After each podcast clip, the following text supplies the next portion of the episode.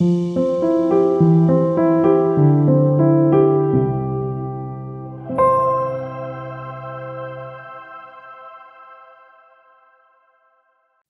Vuillard Grand-mère et enfant au lit bleu.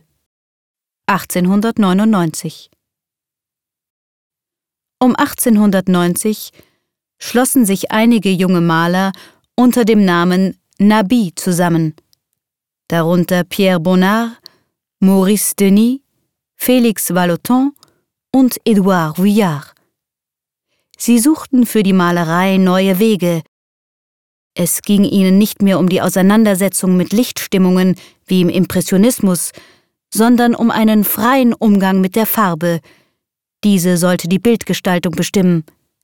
Nicht mehr Landschaft und zeitgenössisches Leben standen im Vordergrund, sondern die Intimität von Familie und Freundeskreis.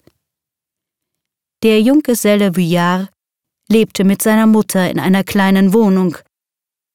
Nahe stand ihm auch die Nichte Annette, die 1898 geboren wurde und die er ebenfalls oft malte.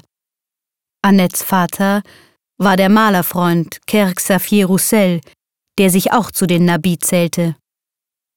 Madame Vuillard setzt das kleine Mädchen auf das Bett. Eine alltägliche Handlung. Was daran berührt, ist die Nähe zwischen den beiden Figuren, ihre stille, heitere Zwiesprache. Diesen Glücksmoment machte Vuillard zum Thema des Bildes und steigerte ihn durch die Intensität der Farbe.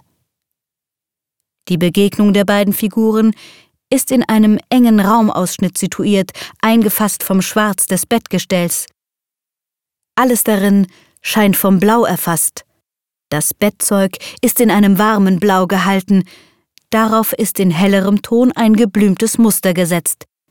Die dekorative Tapete, die den Hintergrund bildet, ist in preußisch blau gemalt.